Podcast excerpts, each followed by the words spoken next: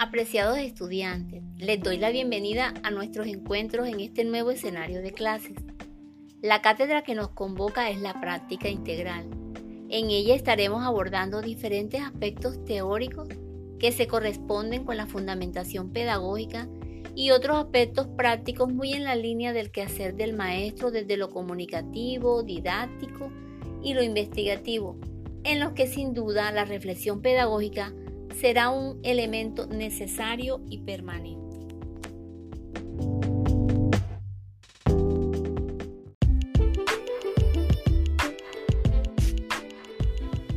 Quiero comenzar diciéndoles que en esta práctica integral se ha planteado una experiencia de aprendizaje más cercana con las poblaciones vulnerables y los lineamientos de política de atención a esas poblaciones, Aquí adquiere una gran importancia reflexionar sobre las características de un maestro inclusivo que vincula lo teórico y lo práctico para el diseño de ambientes pedagógicos que estimulan la participación, el respeto por las diferencias, el trabajo cooperativo, el reconocimiento de los distintos tipos de aprendizaje, sus ritmos y las inteligencias múltiples en ambientes pedagógicos que promueven aprendizajes significativos mediados por el diálogo y la pregunta como estrategia didáctica.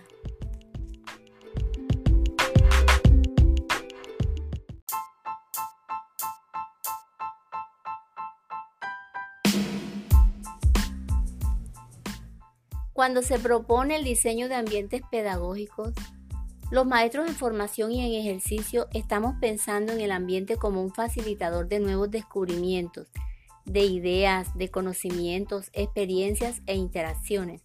Por ello, hoy quiero invitarlos a soñar con la posibilidad de pensar en las características de un ambiente pedagógico y en diseñarlos para promover esos desarrollos posibles en la educación inicial de acuerdo a lo que proponen las bases curriculares para la educación inicial y preescolar. La idea es crear ambientes pedagógicos acogedores, atractivos, seguros, y así brindar esas oportunidades para el desarrollo de las dimensiones de los niños y niñas.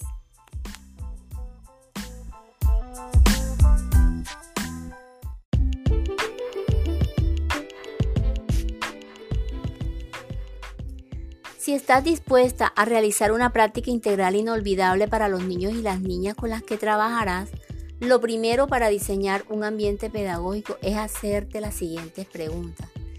Por ejemplo, ¿qué quieren aprender tus estudiantes? ¿Cuáles son sus intereses lúdicos?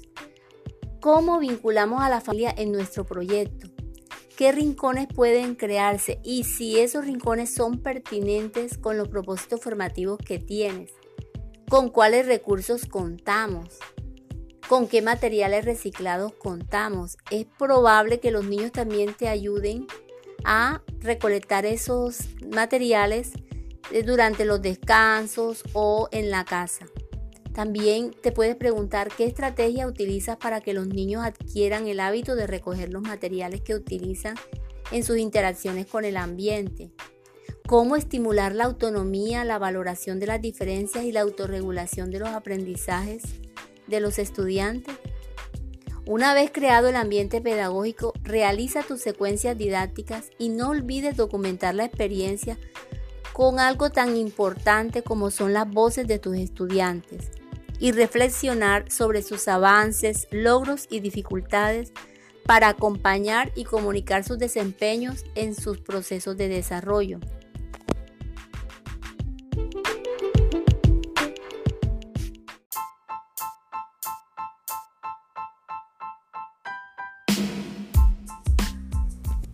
¿Te animas a diseñar tu propio ambiente pedagógico?